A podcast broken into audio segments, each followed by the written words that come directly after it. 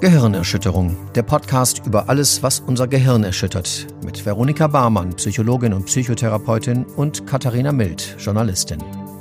Herzlich willkommen zur neuen Folge. Heute sprechen wir über Kokainsucht. Das ist ja, ja, man kann sagen, Kokain ist wieder so ein Ding. In meiner Bubble jetzt zwar nicht direkt, aber in anderen Bubbles, also ich höre davon, dass es immer mehr wieder zum Ding wird und äh, vor allem Leute, die so in Berlin Leute kennen oder die vielleicht selber da leben, äh, die wissen das vielleicht auch, dass das da einfach so mega wieder dazugehört, auch wenn man feiern geht und so.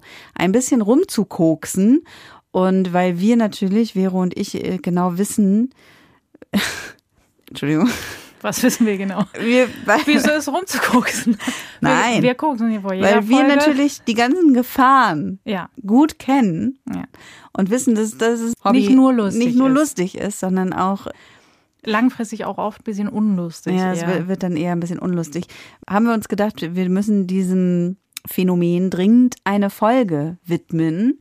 Bevor es jetzt so richtig losgeht, einmal habe ich noch einen ganz kurzen Hinweis für euch und zwar äh, eine gute Nachricht. Unser PayPal-Button funktioniert nämlich wieder. Also es gab in der letzten Zeit öfter mal Nachrichten von Leuten, die versucht haben, uns was zu spenden und gesagt haben, es geht nicht, es geht nicht. Fehlermeldungen. Das ist natürlich sehr traurig, dann, ist, so eine Nachricht zu lesen. Ihr könnt jetzt gerne diese ganzen Spenden, die ihr tätigen wolltet, jetzt nachholen. Alle auf einmal ja, gerne. Genau.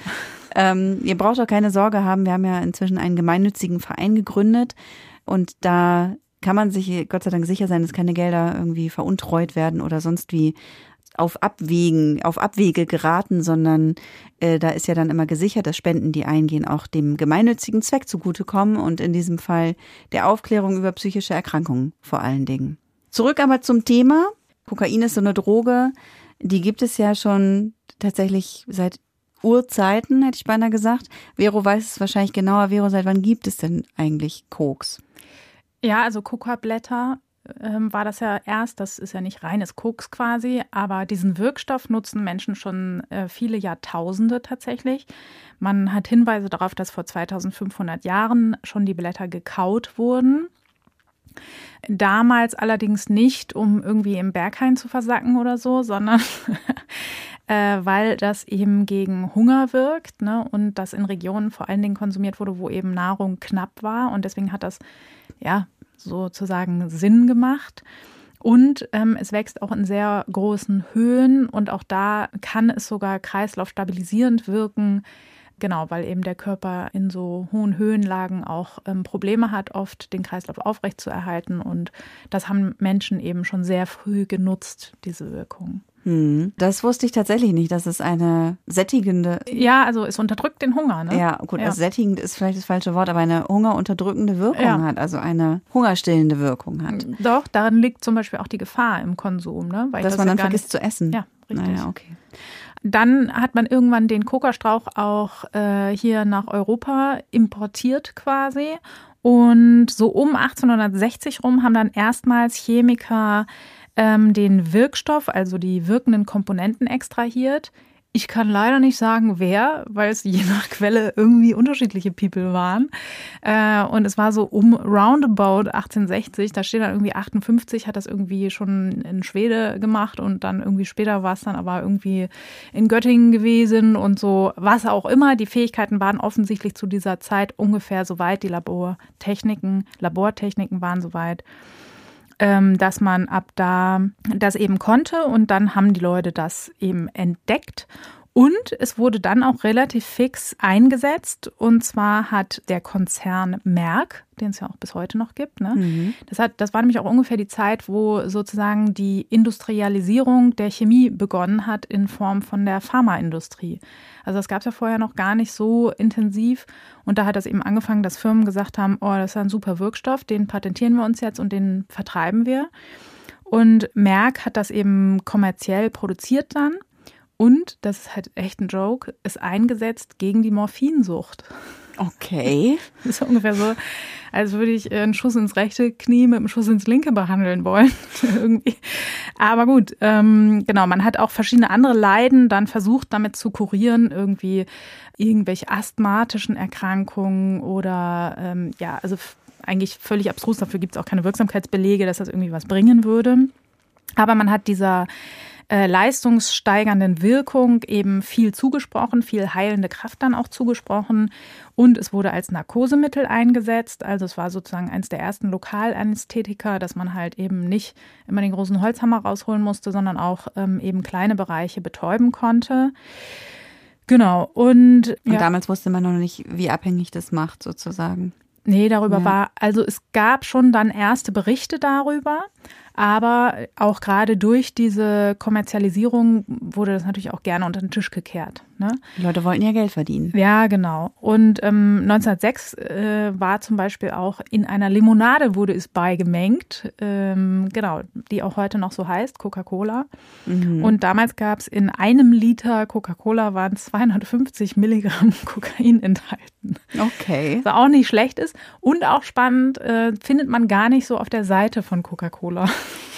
Gar nicht in der Firmenhistorie. Nee, was ah, ich krass ja. finde, weil. Also, Aber im Namen steckt es noch. Ja, ja, genau. Und ich finde, so eine klare Auseinandersetzung mit dieser Historie wäre irgendwie sympathischer, ehrlich gesagt. Ne? Vielleicht ist aber der Hinweis in einem der Werbeslogans, weil du kennst vielleicht Can't Beat the Feeling. vielleicht ist das auch ein leichter Hinweis darauf, dass es vielleicht noch kleine Probleme mit den Inhaltsstoffen gibt.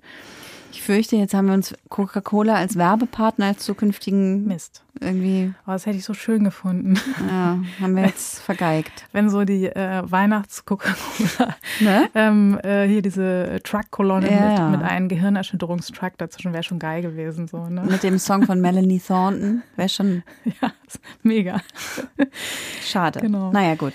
Ja, man kann ähm, nicht alles haben. Nee, genau. Äh, dann ist es so, dass ähm, ein weiteres auch recht negatives Ereignis diese Droge groß gemacht hat. Und zwar hat man im Ersten Weltkrieg äh, die Soldaten damit gedopt quasi. Ne? Mhm. Ne? Das war bekannt als das in Anführungszeichen Pulver gegen Angst. Ähm, es hat die Leute natürlich leistungsfähiger, ja, angstfrei gemacht. Ne? Die konnten irgendwie diese Strapazen des Schützen, der Schützengräben besser aushalten. Genau, was langfristig damit passiert, hat man sich natürlich keine Gedanken gemacht.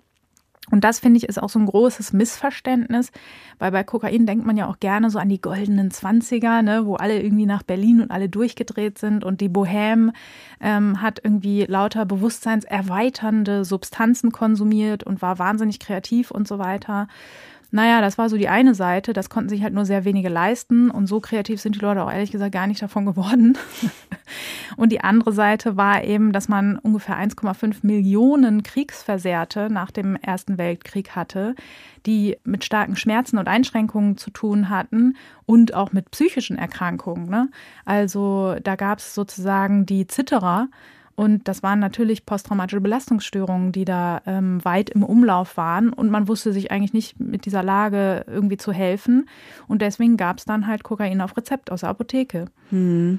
Das hat natürlich starke Abhängigkeiten nach sich gezogen und ähm, ja, diese Krankheiten und Malessen natürlich nicht behandelt in dem Sinne so. Ne? Ja. Und deswegen, das war halt diese große Zeit, die ja man vielleicht mal kritisch auch beleuchten sollte. Mhm. Auch heute ist es so, dass, also es ist halt eine lange Tradition schon, ne, die wir dieser, mit dieser Droge uns äh, befassen. Und so in den 80ern gab es natürlich ein großes Revival auch von dieser Droge nochmal.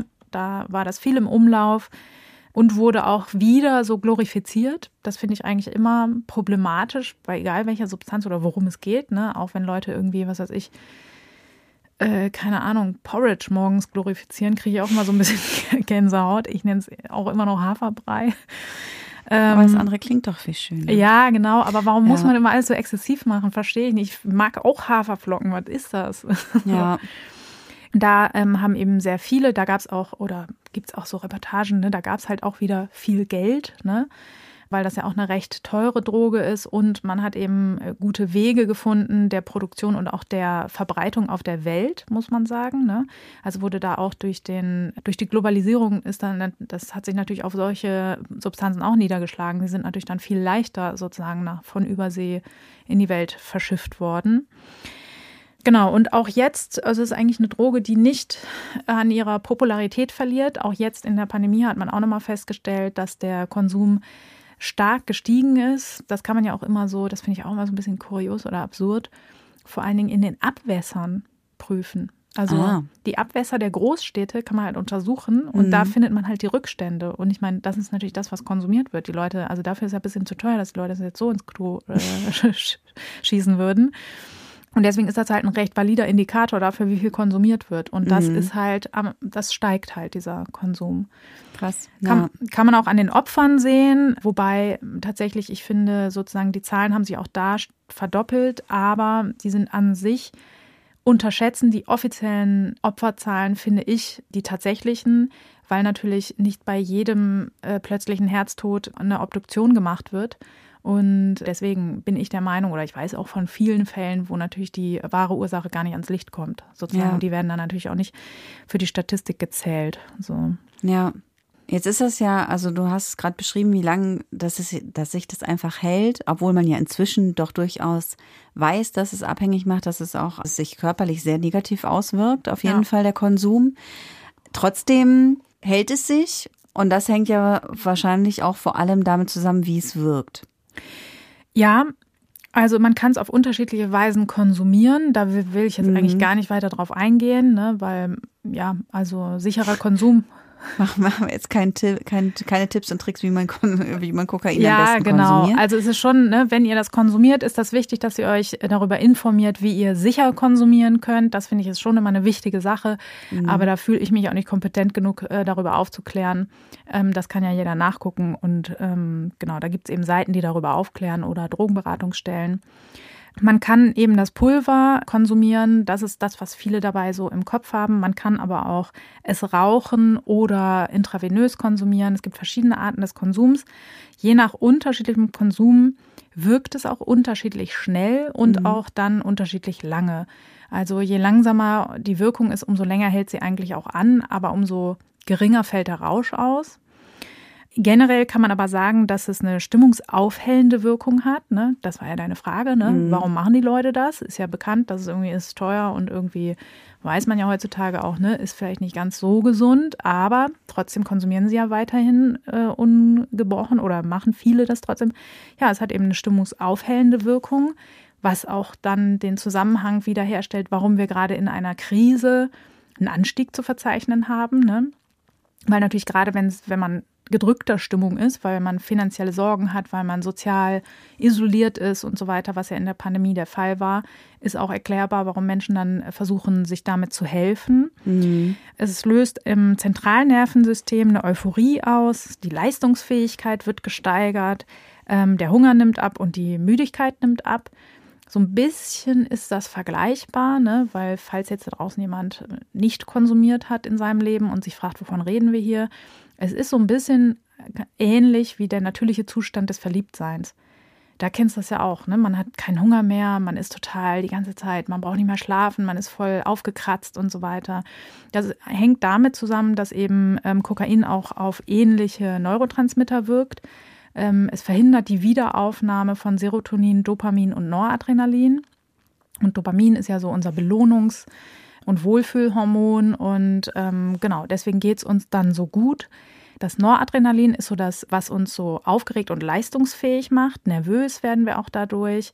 Und das ist auch gleich eine negative Wirkung, die auch schon bei erstem Konsum auftreten kann, ist halt, wir werden auch ängstlich angespannt und das ist das, was bei Überdosierung oder bei langfristigem Konsum eintritt, ist eben so eine richtige Paranoia und das liegt eben auch an diesen durcheinandergebrachten Hormonen, die da halt nicht wieder aufgenommen werden von den Zellen. Mhm. Aber wenn du es mal sagst, nicht wieder aufgenommen, ne? Ich finde, es klingt immer so ein bisschen so, der Wiederaufnahmehemmer ist ja eigentlich, klingt ja so, als würde man das Hormon nicht aufnehmen können.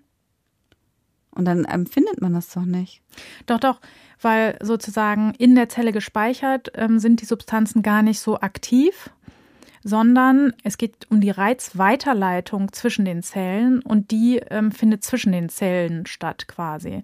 Das heißt, in den synaptischen Spalten, also zwei Zellen berühren sich über ähm, Synapsen quasi, ne? das sind diese Knöpfchen, die aneinander gekettet sind quasi, sozusagen, worüber das Signal weitergeleitet wird. Aber das Spannende findet eigentlich zwischen diesen beiden Synapsen statt.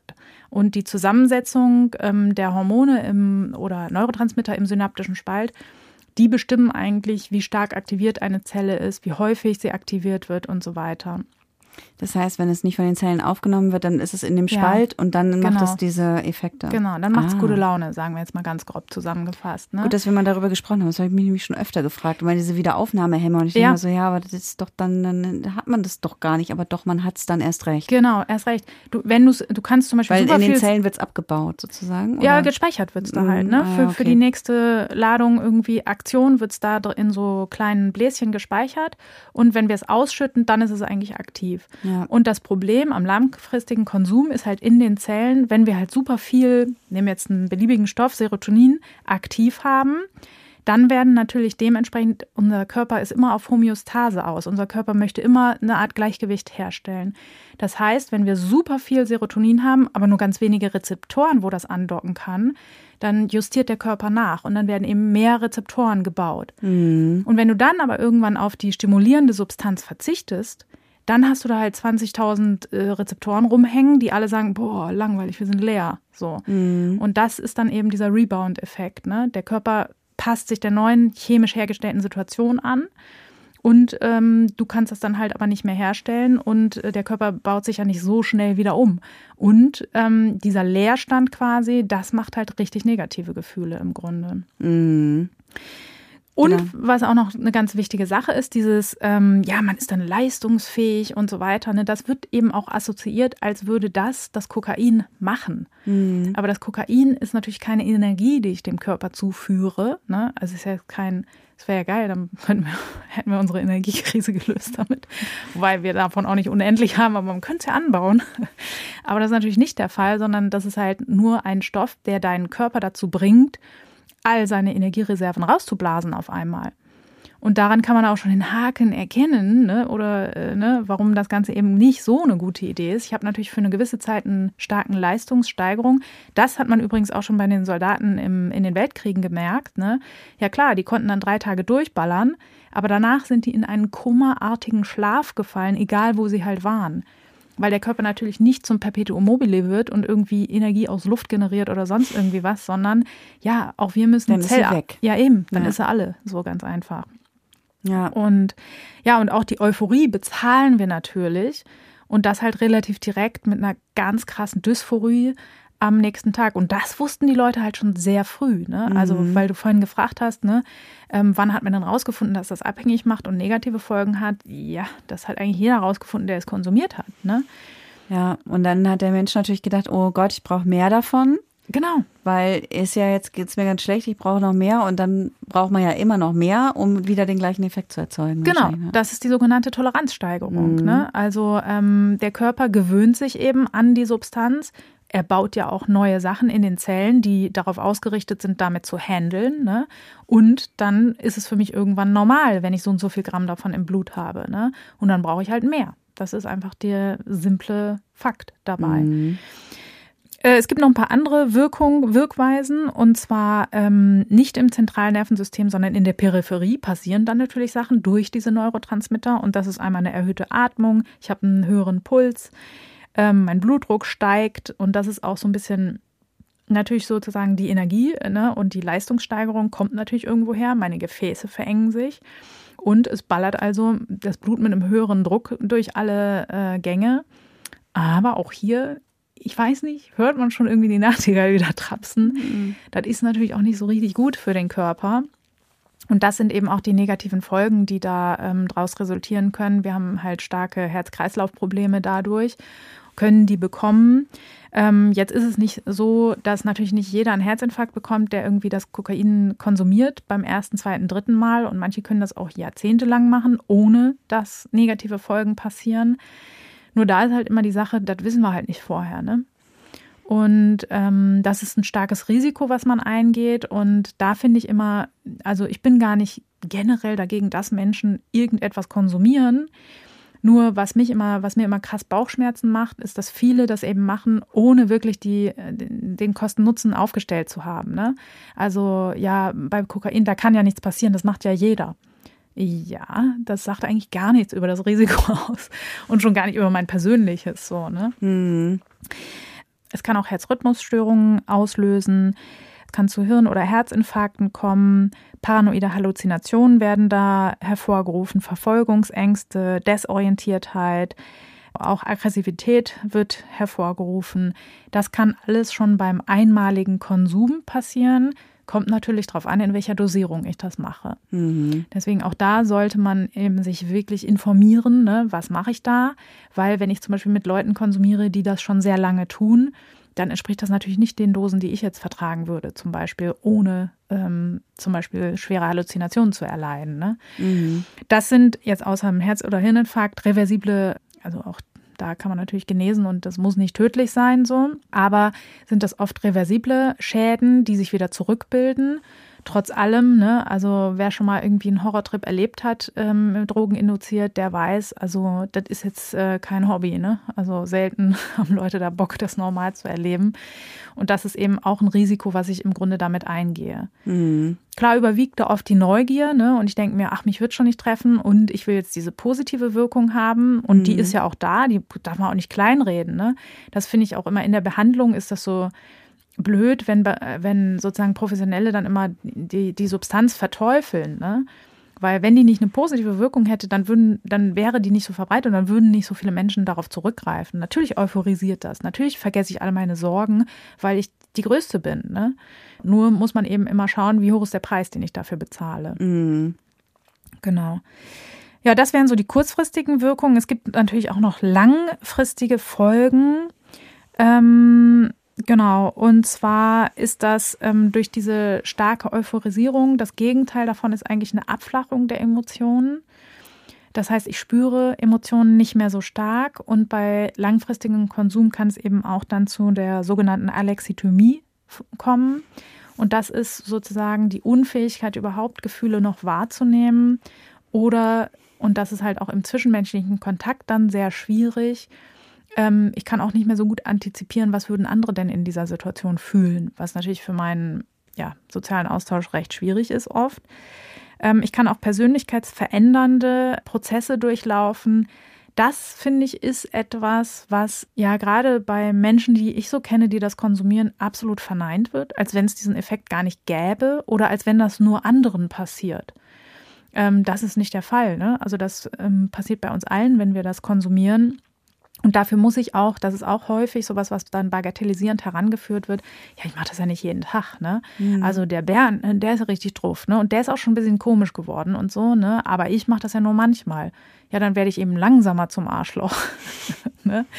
Also ähm, das ist nicht, dass das irgendwie an mir vorbeigeht, nur weil ich das seltener mache oder sowas. Ne? Mhm. Also ich kann eine Persönlichkeitsveränderung durchlaufen. Ich habe es jetzt so lapidar Arschloch genannt. Das gibt so manche Forscher, die das so, ähm, ja, so ein bisschen flapsig so darstellen. Was damit konkret gemeint ist, ich habe narzisstische Einfärbung meines ähm, Charakters. Auch der Größenwahn geht irgendwann so ziemlich auf mich über. Also nicht nur, wenn ich konsumiere, sondern ich ich halte mich auch ansonsten relativ stark für die größte.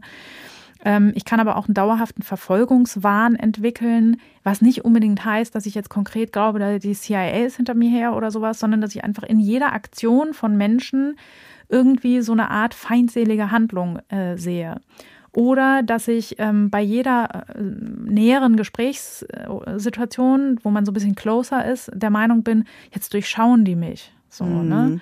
Das sind so Kleinigkeiten, die aber natürlich für das Umfeld und für Freunde und Betroffene, die eben die Person mögen, sehr, sehr schmerzhaft sein kann. Ne? Mhm.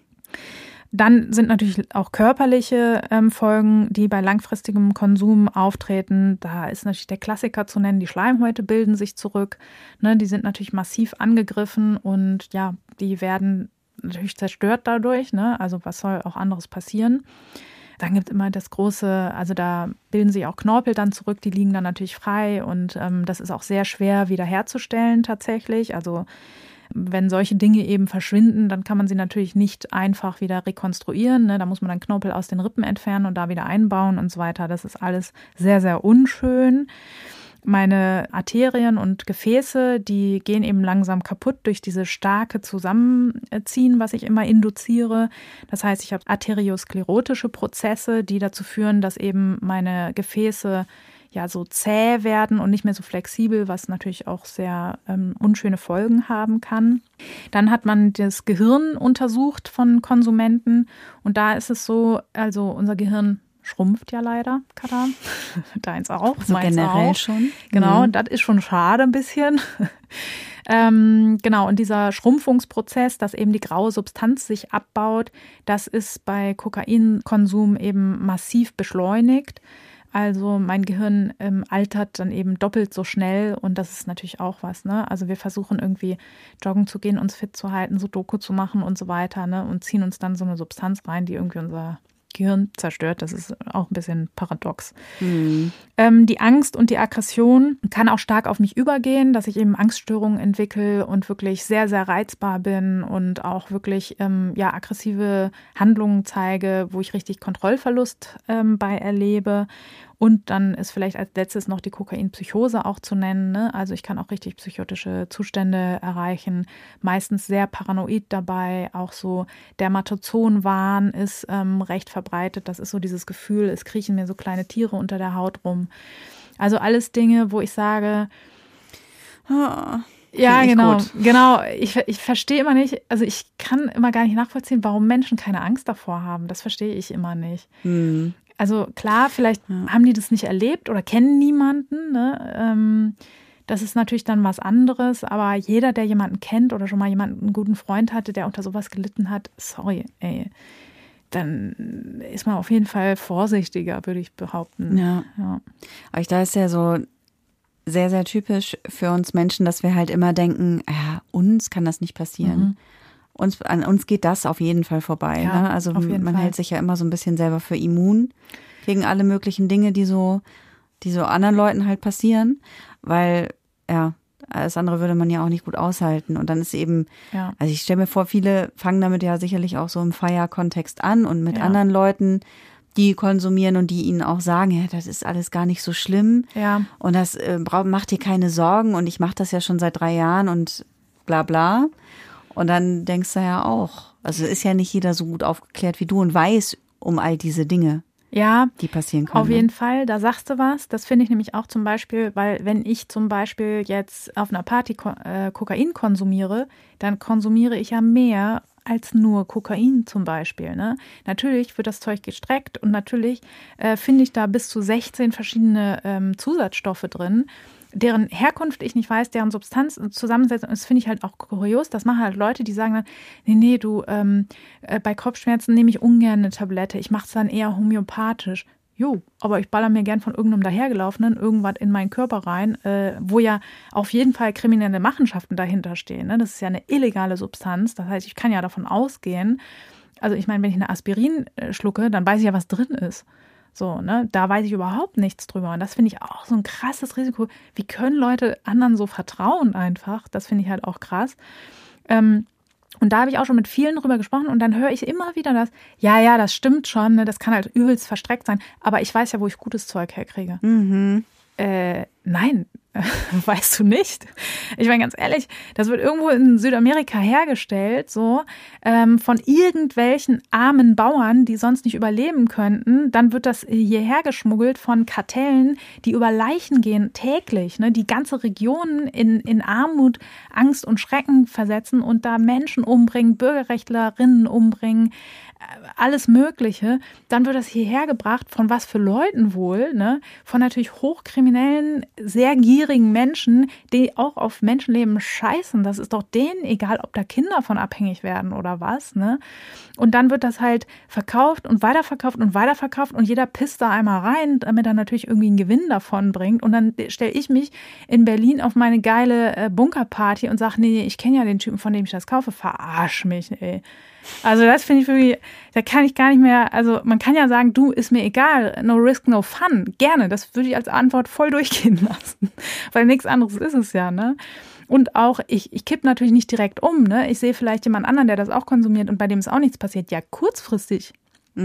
Aber langfristig, allein Lidocain ist super häufig drin, ist langfristig krebserregend. Und ich baller mir das in den Körper rein, verstehe ich nicht einfach, ne? Ja, die Leute machen viele dumme Dinge auf jeden Fall.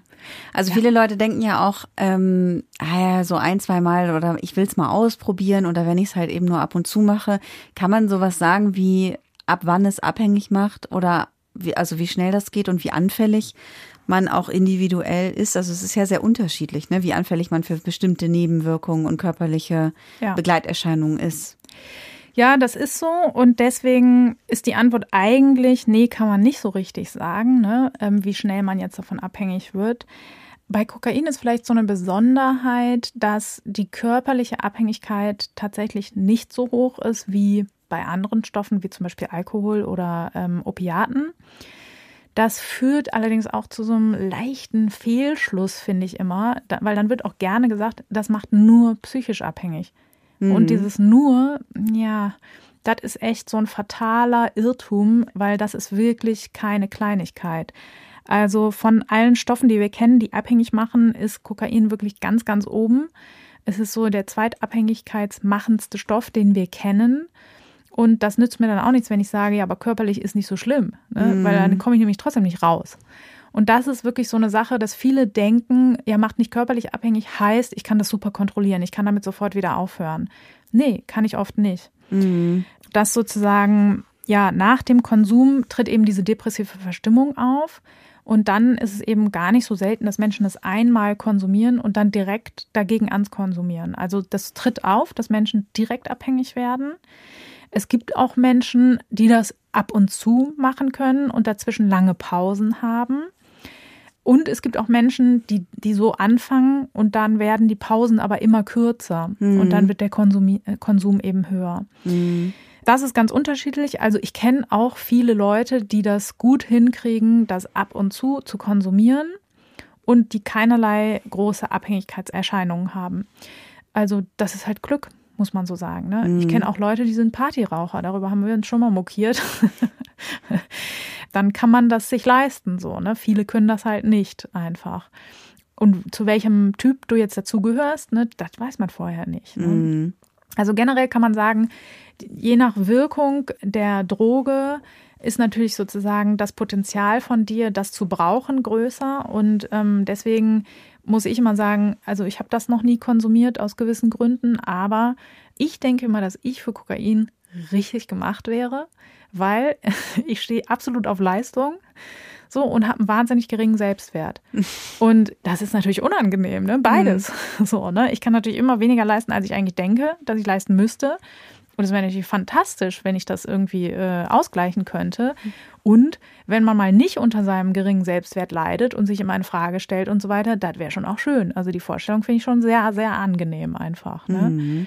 Deswegen, also ich glaube, ich wäre da wirklich eine gute Kandidatin dafür fand ich auch immer so, weil das eine ist so Partydroge und ähm, dann natürlich irgendwie Crack verbindet man dann halt irgendwie nur mit wirklich richtig, oh, das sind ganz abgestürzt oder so. Beides muss auch gar nicht so sein.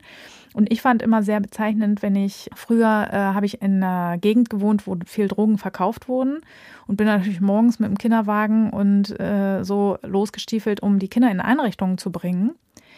Und da sind immer ähm, die Verkäufer zu mir gekommen. Aha. Oder am Anfang. Trotz Kinderwagen. Ja, wegen Kinderwagen. Ach so. Das fand ich halt so bezeichnend, weil ich bin auch sonst früher mal morgens einkaufen gegangen. Das interessiert die Leute dann aber nicht. Wenn ich aber mit Kinderwagen lang geschoben bin, dann sind die zu mir gekommen, haben Aha. gefragt, ob ich was will. Und dann habe ich mir gedacht, ja gut, die sind ja nicht bescheuert, die sind ja gute Verkäufer in der Regel, ne? Das sind mhm. ja keine Anfänger, die sich da hinstellen so, ne? Und ähm, offensichtlich ist da ein großer Markt. Und ich kann es verstehen kein Schlaf mehr, nichts essen müssen, wäre fantastisch mit kleinen Kindern. Ja, wenn nur die Nebenwirkungen halt. Das ist halt immer ne? die Kacke. Ne? Äh, die hauen dann ja richtig rein. Genau, Gefühlskälte ist dann wieder so mittelmäßig mit Kindern.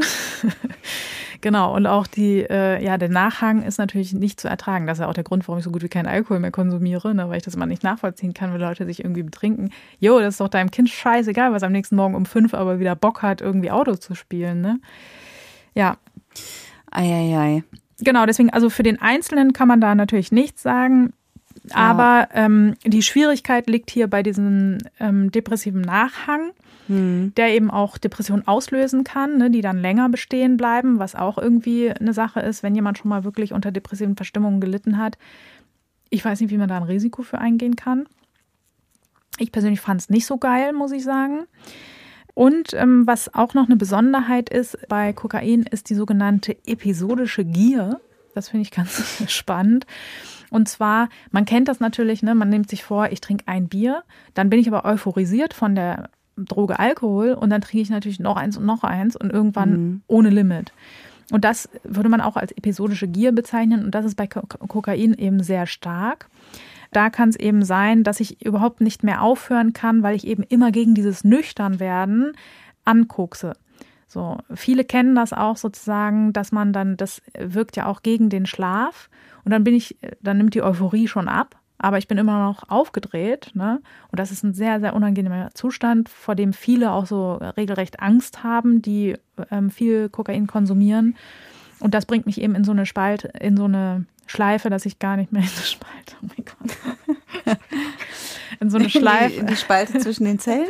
Ja, das bringt in mich. synaptischen ich bin in meinem vielleicht? eigenen synaptischen Spalt gefangen ähm, in so einen Kreislauf, dass ich überhaupt nicht mehr aufhören kann zu konsumieren und sehr hohe Mengen konsumiere, was eben auch zu Überdosierungen führen kann, die, wie wir schon bei der Wirkung beschrieben haben, echt nicht ohne sind. Ne? Also ich kann halt auch, wenn es viel mit Lifestyle und positiv und wir sind hier geile Agenturleute äh, verbunden wird, ich kann halt auch einfach dran sterben. So. Ja, stimmt. Das ist ja auch voll das Ding. Habe ich vergessen noch. Ja, ja, so Werber und, und so. Ja. Kreative voll. halt, ja, ja, ne? Die richtig. brauchen nicht schlafen, diese. Und das ist das Ding. So, ich werde durch ähm, Drogenkonsum niemals nachhaltig kreativer. Ich denke das halt und ich baue Hemmungen ab. Ne?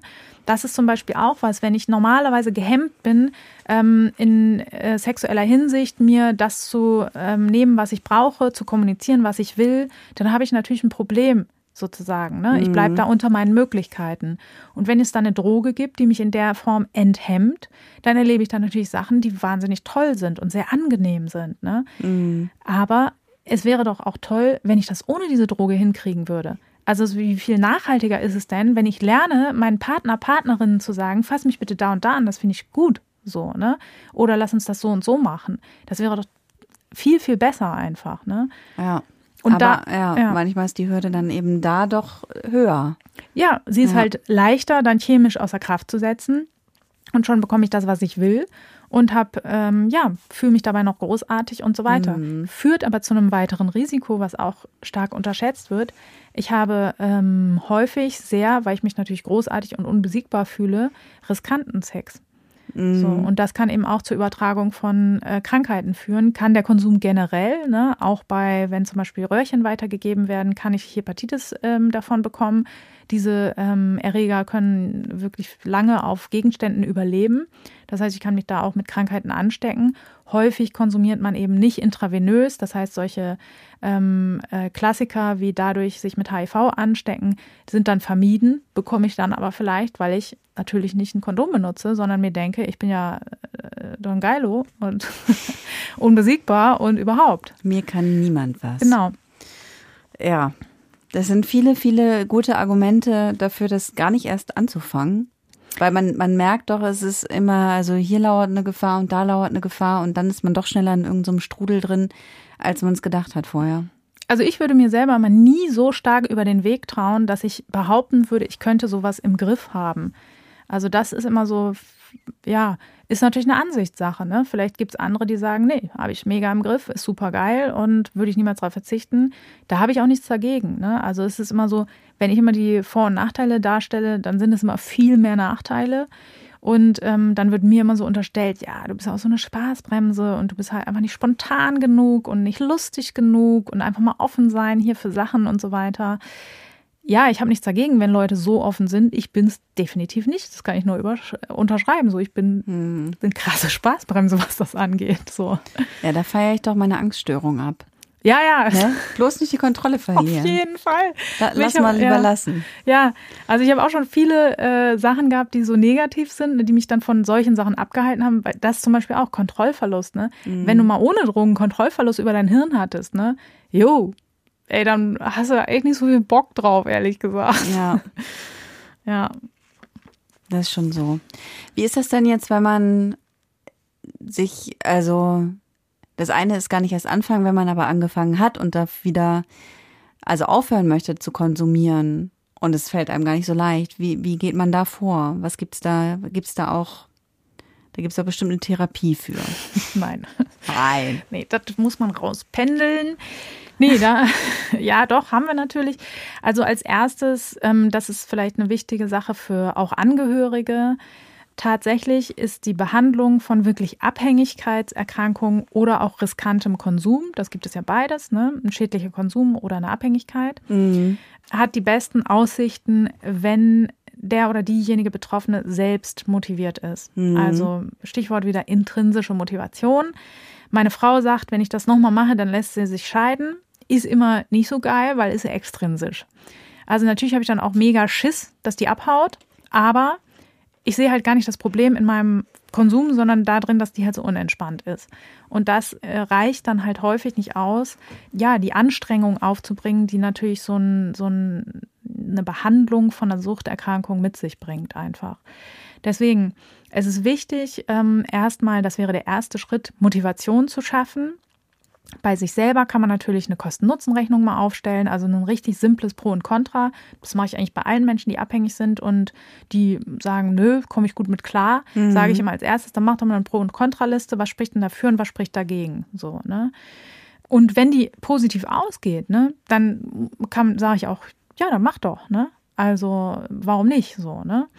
Ähm, aber man kann sich das natürlich mal angucken. Ne? Warum, warum ist das denn positiv? Warum bin ich denn der Meinung, ich muss leistungsgesteigert sein. Warum bin ich denn der Meinung, ich muss exzessive Partys feiern? Warum bin, ne? Das kann man sich mhm. auch mal angucken, ne? Wenn ich der Meinung bin, weil das Leben sonst keinen Sinn hat oder weil ich irgendwie das halt geil finde, so, ja, warum nicht? Das, so sage ich das ja immer, ne? Wenn jemand sich da, da ganz bewusst dafür entscheidet, habe ich überhaupt nichts dagegen. Aber häufig ist das eben keine bewusste Entscheidung, sondern häufig ist das so ein bisschen so die Augen verschließen vor dem, was eigentlich nicht so gut ist, so, ne? Genau, das wäre sozusagen der Beginn, dass ich mir meine Motivatoren genau angucke. Und ich kann das eben bei anderen Menschen machen, also bei Angehörigen, wo ich der Meinung bin, du, ich finde es kritisch so. Da kann ich halt versuchen, auch motivierend mit denen zu sprechen. Da ist ganz, ganz wichtig und dazu neigen wir vor allen Dingen als Angehörige, weniger als als Professionelle, weil wir natürlich Studien kennen, die das sagen belehrende, konfrontative Gespräche, die so vorwürflich sind, bringen überhaupt nichts. Im Gegenteil, die sind häufig auch kontraproduktiv. Ne? Wenn ich jemandem sage, boah, dein Leben geht hier den Bach runter und du mutierst hier halt zum blöden Arschloch und äh, ne, so mache ich hier nicht mehr mit, dann sagt selten mein Gegenüber, Mensch, stimmt, hast du recht, ich muss was ändern, sondern sagt meistens mein Gegenüber, weißt du was, du kannst mir am Arsch lecken, du bist halt einfach unlustig. So. Mhm. Und deswegen, das ist ganz, ganz wichtig, auch wenn das sehr schwer fällt, ladet euren Frust, eure Resignation, eure Aggressivität gegenüber dem Verhalten von, von Süchtigen, ladet die woanders ab, aber nicht bei den betroffenen Personen, es bringt euch gar nichts. Ne? Da sind total menschliche Empfindungen, das kenne ich auch, ne? aber das muss man halt woanders hinbringen, weil das ist einfach kontraproduktiv. Also es gibt ja andere Menschen, wo man sich dann auskotzen kann und das sollte man dann eben so, so rummachen. Und auch als ähm, Professionelle sollten wir, wenn die Motivation nicht groß genug ist, immer ähm, mit so, sogenannter motivierender Gesprächsführung arbeiten haben Miller und Rollnick 1992 entwickelt. Mhm. Beziehungsweise sie haben jetzt auch nicht den tiefen Teller neu erfunden, aber sie haben es halt nochmal ganz gut zusammengefasst. Das war jetzt auch nichts, was völlig unbekannt war vorher, aber ähm, sie haben es halt gut systematisiert. Und das sogenannte Motivational Interviewing hat so ein paar Prinzipien. Und das erste ist Empathie. Das finde ich tatsächlich immer sehr, sehr wichtig und ist was, was wir gesellschaftlich selten Suchterkrankten entgegenbringen sondern meistens haben wir so erhobenen Zeigefinger und ähm, ja, Schuld, selber Schuld oder er kann ja einfach aufhören, höre ich super oft. Habe ich letztens sogar aus wirklich gebildeten Kreisen, die im Gesundheitssystem arbeiten, gehört, ja, der will halt immer den Kick. Ja, äh, was ist das denn für eine ja, natürlich, man, das ist ja die Definition der Krankheit. Was ist denn das? Aber das will er doch nicht, weil er irgendwie Bock hat, sein Leben in, in Ruin zu treiben, so, ne? Also dieses Schuldhafte dabei, das muss raus einfach, ne? Und das kriege ich natürlich weg, indem ich empathisch bin und mich frage, ja, mein Gott, mit deiner Biografie kann ich es mega nachvollziehen, würde ich auch machen, so, ne? Also das ist erstmal ganz, ganz wichtig. Und dann mit einer guten Beziehung sollte man eben dann äh, Diskrepanzen entwickeln. Also jemand sagt vielleicht, nee, ist alles mega geil und so. Gut, ich bin halt jetzt nicht so richtig krass für meine Kinder da. Und dann muss man halt da genau drauf gucken und das halt rausarbeiten. Okay, warum sind sie denn nicht so gut für ihre Kinder da? Wie wären sie denn gern für ihre Kinder da? Was müsste denn passieren, damit sie das könnten und so weiter? Ne? Dass man sozusagen so Ansatzpunkte nimmt, wo jemand selber schon so ambivalent ist oder sich denkt, ja, so richtig geil ist irgendwie auch nicht. Ne? Und das eben dann rausarbeitet und da die Leute bestärkt, darin gute Gründe zu finden, warum man sein Verhalten ändern sollte. Mhm dann ist es so, wenn natürlich ergeben sich dann auch Widerstände. Ne? Jemand sagt dann vielleicht in der einen Stunde, ja, Mensch, finde ich ganz gut und so weiter. Ne? Konsumiert dann aber ganz viel, kommt in der nächsten Stunde und sagt, nee, wissen Sie was, habe ich mir überlegt, ist irgendwie Kacke einfach. Ne? Und wieso? Ich mache das doch jetzt schon so lange, ist doch gut gegangen, da wird es auch weiter gut gehen. So, ne? Und da darf man auf gar keinen Fall die Geduld verlieren oder so abwertend reagieren, ja dann halt nicht oder so, sondern da ist es ganz wichtig, konstruktiv auf diesen Widerstand zu reagieren, indem man zum Beispiel sagt, ja, das ist auch Ihre Entscheidung natürlich. Ne? Es ist Ihr Leben, Sie sind eine erwachsene Person, natürlich können Sie das entscheiden, Sie können sich auch für den Konsum entscheiden. Also es bringt halt überhaupt nichts, wenn man dann sagt, ja, aber ist doch mega dumm, jetzt hör doch mal auf. So, das ist vielleicht das, was man intuitiv jemandem so mhm. sagen möchte. Was man denkt. Ja, aber es bringt überhaupt nichts. Mhm. Und derjenige ist ja auch nicht dumm. Derjenige ist halt abhängig. Das ist ja ein großer Unterschied. Ne? Und deswegen ist er auch gedanklich in so einem Netz gefangen, was halt eben eigentlich in dem Moment noch aus Beschaffung und äh, bloß nicht weniger werden und so weiter besteht. Und deswegen ist das halt total wichtig, dass ich dann eben nicht noch mehr Druck ins System gebe. Ne? Mhm. Auch wenn das schwierig ist. Ne? Und auch wenn man dann eben auch Leute ziehen lassen muss. Ne? Also ich habe auch schon viele Leute in der Praxis gehabt, zum Beispiel, die gesagt haben, so ja, hier weiß ich nicht. Und dann habe ich gesagt, ja, weiß ich auch nicht. Finde ich auch, glaube ich, ist auch nicht so eine gute Idee. Und die dann gesagt, ah, wisse, habe ich mir überlegt, ist doch eine gute Idee. Dann ist das so. Die hätte ich ja auch nicht bekommen, wenn ich dann gesagt hätte, sie bleiben jetzt hier, sie kommen jetzt zur nächsten Stunde und sie hören jetzt mit der Scheiße auf. So, ne? Da hätte ich die ja auch nicht ins Boot bekommen damit. Und deswegen wir müssen ja auch schon deinen ersten Punkt vernachlässigt, die Empathie. Ja, eben, genau. Ja, und aus ne, nicht umsonst ist der genannt auch, ne? Ja. Ich, wobei ich kann auch sehr empathisch, sehr direktiv sein, mhm. ne? Ich mhm. kann auch sagen, ich kann es mega verstehen, dass sie jetzt null Bock auf diese Behandlung haben, aber ich schwöre ihnen, es ist die beste Idee und ich habe jetzt keine Lust, dass sie halt irgendwie das Sorgerecht für ihre Kinder verlieren, lassen sie es jetzt halt einfach so. Ne? Mhm. Kann ja auch, ich kann das auch empathisch. Kannst auch empathisch, ja, okay. ja. Nee, aber es ist halt Quatsch einfach, ne? Ja. Ähm, und dann ist hier der letzte Punkt, und das ist auch ganz, ganz wichtig, die Selbstwirksamkeit fördern. Weil viele, die jetzt in einem stark süchtigen Umfeld zum Beispiel sich ähm, bewegen, die haben auch so den Mythos sehr stark in sich drin, das kriegst du eh nicht in den Griff. Hm. Das, das schaffst du eh nicht, lass doch sein. Ne? Ähm, oder Leute wie ich, die ähm, sind halt dazu, ne? Ich gehöre halt zu denen, die halt verlieren im Leben, ne? Und das ist ganz, ganz wichtig, das aufzubrechen und da immer wieder zu bestärken und zu sagen, nee, das kann jeder schaffen. Ne? Ähm, und sie haben, und dann auch immer wieder darauf zu verweisen, was sie alles geschafft haben. Also die meisten Menschen, die ich kenne, die schwer abhängig sind, haben so viel Scheiße durch in ihrem Leben, dass ich mich frage, mein Gott, das sind halt die wahren Helden eigentlich, ne? dass die überhaupt noch da sitzen, so, ne? Und deswegen auf sowas ähm, verweisen, die Ressourcen nochmal klar machen ne, und sagen, ne, was sie alles hingekriegt haben, das schaffen sie jetzt auch. Ne? Mhm. Das ist halt eigentlich der sinnvollste Weg, sage ich mal, mit dem man natürlich jetzt auch nicht jeden kriegt. Mhm. Also das ist auch ganz wichtig, auch ähm, für Betroffene und für Angehörige auch, dieses, ne, ja, es liegt nicht an euch, dass jemand sich nicht verändern kann, sondern es liegt halt an der verschissenen Droge. Es ist einfach so. Ne? Wir mhm. haben halt Substanzen geschaffen, die unser Gehirn halt absolut versklaven. So ist es einfach so, ne? Klingt ein bisschen hoffnungslos jetzt. Nee, an ja, sich, wir haben hm. gute Behandlungsmethoden, aber es gibt immer auch diejenigen, die darauf nicht anspringen. Und es ist ja hoffnungslos, will ich, ich will nicht Hoffnungslosigkeit verbreiten, aber ich will auch keine falschen Hoffnungen machen im Sinne von, Oft sehe ich das so, wenn Leute dann Rückfälle haben oder sowas, dass sie sich das maßlos vorwerfen und auch Angehörige ne, dann sagen, okay, wir haben alle versagt hier. Und das ist halt total schlecht, ne? Weil mhm. das ist nicht so, dass das an einem Versagen der Leute liegt oder weil sie sich nicht genug reingehängt haben oder sonst was, ne? Süchte sind wirklich eine der größten Bürden, die wir haben. Und das ist wirklich wahnsinnig schwer, das zu verändern. Und es lohnt sich jeder Schritt zur Veränderung, jede Reduktion, jedes Mal, wo ich nicht konsumiere, ne, ist mega. Aber ähm, ja, es ist halt, es wäre dumm zu verschweigen, dass es auch Menschen gibt, die das nicht schaffen. Ja. Einfach.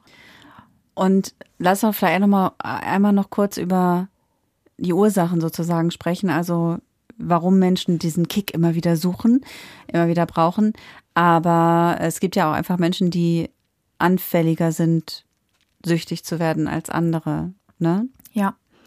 Ja, das ist wie immer biopsychosozial, ne? Ja. Bedingt. Das ist halt auch ein großes Problem, dass viele denken, das sind nur soziale Faktoren. Mhm. Bist halt ein Lappen, so, ne? Das ist ja so dieses Klischee. Und das ist natürlich falsch. Also dann gibt es auch das andere Extrem, das wird halt vererbt. Wenn deine Eltern so waren, dann wirst du einfach auch so. Auch das ist nicht richtig. Es ist immer ein Zusammenspiel verschiedener Faktoren einfach. Mhm.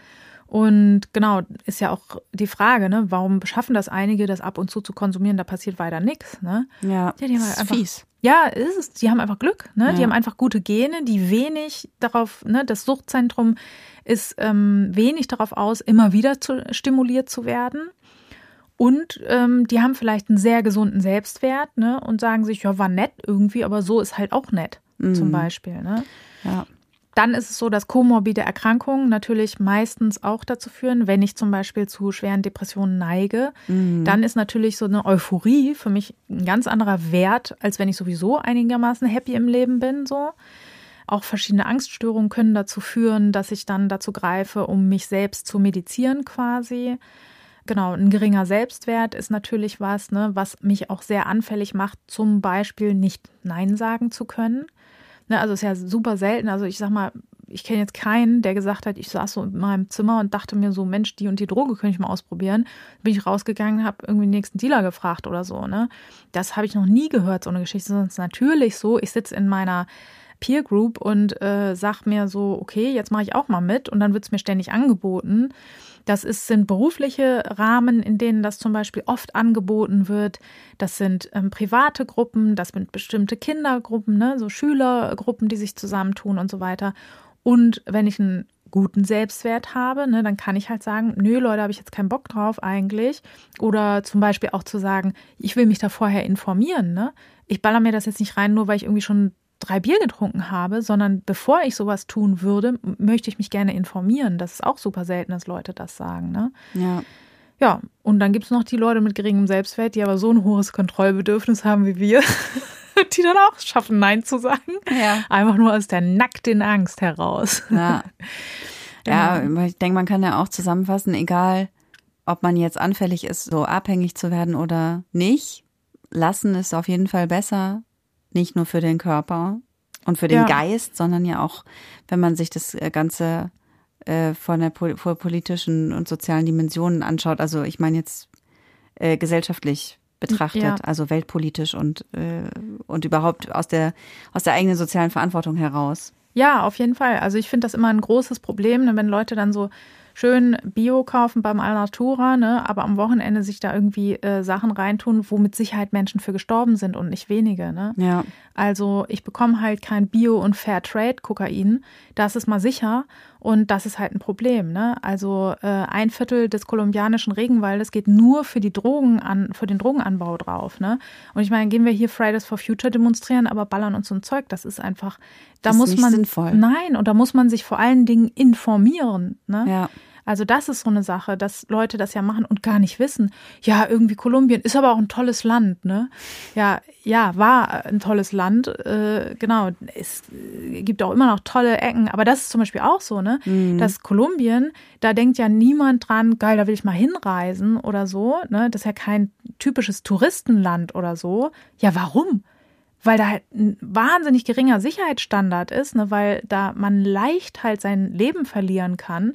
So, deswegen reisen wir da nicht gerne hin, aber es gibt halt viele, die da leben müssen. So. Ja. Und das hängt ja maßgeblich mit diesem, mit, mit unserem Konsumverhalten hier in Europa auch zusammen. So, ne? Ja. Und, Also, ja. ja, und auch dort gibt es viele Menschen, die abhängig sind. Die kriegen aber nicht das schöne reine Kokain, was wir hier geliefert kriegen, sondern die kriegen die dreckigen Abfallstoffe, ne, die total vercheckt sind mit lauter Chemikalien, die mich direkt irgendwie hinüberbringen. Und das gibt da vielen armen Menschen, da gibt es zuhauf ähm, Substanzen, die ich für einen Euro kaufen kann. Und das gibt da vielen armen Menschen tatsächlich dann noch den Rest. Ja. So. Also mich hast du auch schon gekriegt bei, bei den Schleimhäuten und den Knorpeln. Da hast du mich auch schon gekriegt. Also ich glaube, ich bin jetzt noch mal mehr gefeit davor, das auszuprobieren.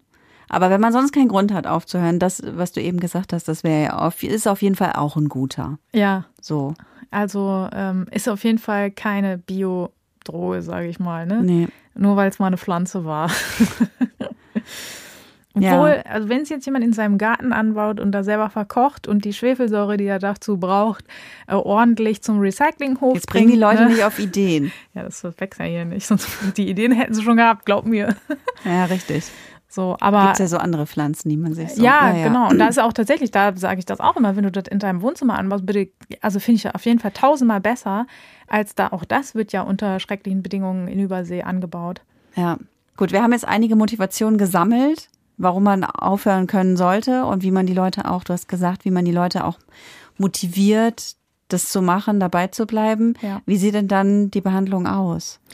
Ja, also am besten, also die beste Wirksamkeit in Studien auch gegenüber anderen Verfahren. Also das ist immer wichtig, ne, dass man eine Wirksamkeit nicht nur belegt, besser als nix. Das ist natürlich schön, aber auch sehr einfach zu erreichen, sondern ist auch besser als andere Therapien, ist die kognitive Verhaltenstherapie.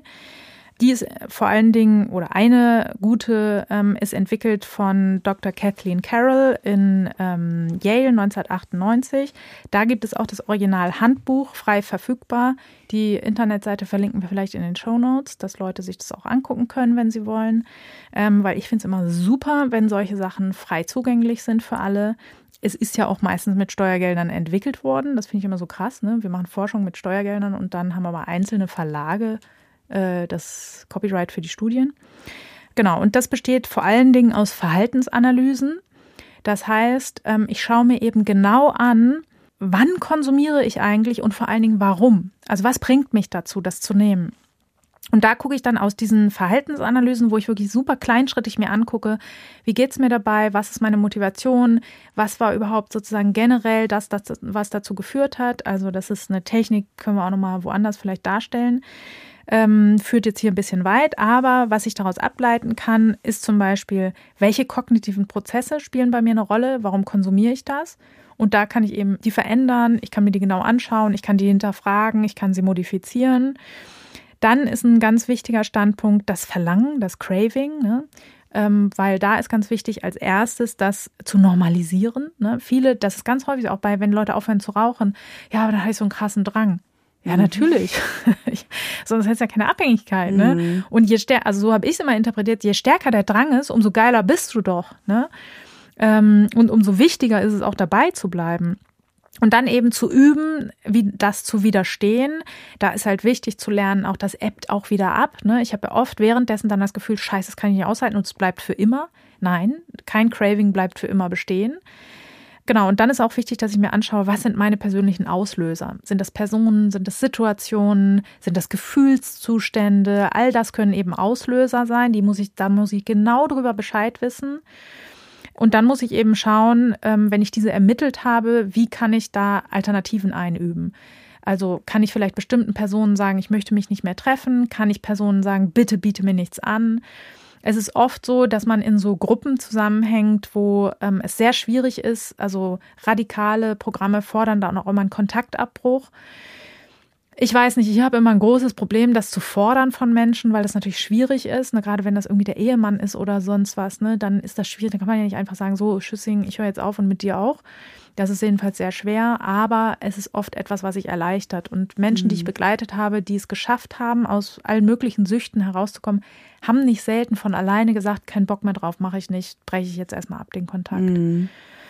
Genau, und dann muss man eben Alternativen üben. Was kann ich stattdessen eigentlich machen? Ne? Äh, genau, und da muss ich mir auch sehr individuell anschauen, was ist gut für mich, was, was passt zu mir, was kann ich auch umsetzen und das eben üben. Wenn ich das alles hinbekommen habe, dann, das ist sozusagen dieses Fertigkeitentraining, dann geht es um die Aufrechterhaltung. Das heißt, ich schaue, was kann ich eben für alternative Bewältigung, für unangenehme Gefühle vielleicht haben. Vielleicht hat mich das früher zum Konsum gebracht. Da brauche ich natürlich, ne, scheiß Emotionen haben wir alle. Was machen wir damit? Das müssen wir lernen. Genau, dann ist auch wichtig, viele, gerade die so Stimulantien konsumieren, sind so Menschen, die Aufregung und den Kick brauchen. Und das kriegt man eben auch legal und gesund, indem ich zum Beispiel Sport mache oder in kalten See springe oder ja, jemandem in die, in die Augen gucke und sage. Äh, ich dachte jetzt, dass ich jemandem in die Eier trete. das auch. Aber das ist dann wieder illegal. Entschuldigung. Das ist dann wieder illegal. Das macht natürlich auch, nicht, macht auch überhaupt gar keine gute, guten Gefühle. Ich wollte jetzt, äh, Och, aber ich, ich schon, weiß auch nicht, warum kann ich, schon auch gut sein. Ich weiß nicht, warum ich jetzt dachte, dass du das sagst. Jemandem, äh, in die Augen gucken. In die, ja. jemandem in die. Und da ich so, was? Das sagt sie jetzt. Okay. Ja, und, und seine Liebe gestehen. Ja, ähm, genau. Schöner. Also ist man schöner. kann auch auf, auf, verschiedene Arten sich äh, Kicks besorgen, die auch positiv sein können. Da muss man immer sagen, natürlich ist nicht so geil wie ein krasser chemischer Rausch. Ne? Ja. Das ist auch immer wichtig zu sagen, so, ja, wir konsumieren das ja nicht, weil es irgendwie auch ganz cool ist, so, sondern weil das außergewöhnlich gut ist. Ja. Aber deswegen muss man eben eine Entscheidung treffen. Ne? Für außergewöhnlich gute Dinge muss ich meistens außergewöhnlich hohe Zinsen zahlen. Ne? Und das muss ja. ich mir halt überlegen. Und wahrscheinlich hilft es ja auch, wenn man erklärt, wie, die, wie das zustande kommt, dieser Kick, ne? Also diese ja. Gefühle. Weil ich, also wenn man sich das so, wenn man sich das so erklären kann, wie, durch welche körperlichen Prozesse sozusagen ja. das entsteht, dann denkt man ja auch so, ja, okay, irgendwie kann ja auch voll unnatürlich und genau, ja. kann ja auf Dauer nicht so. gesund sein. Ja. Genau.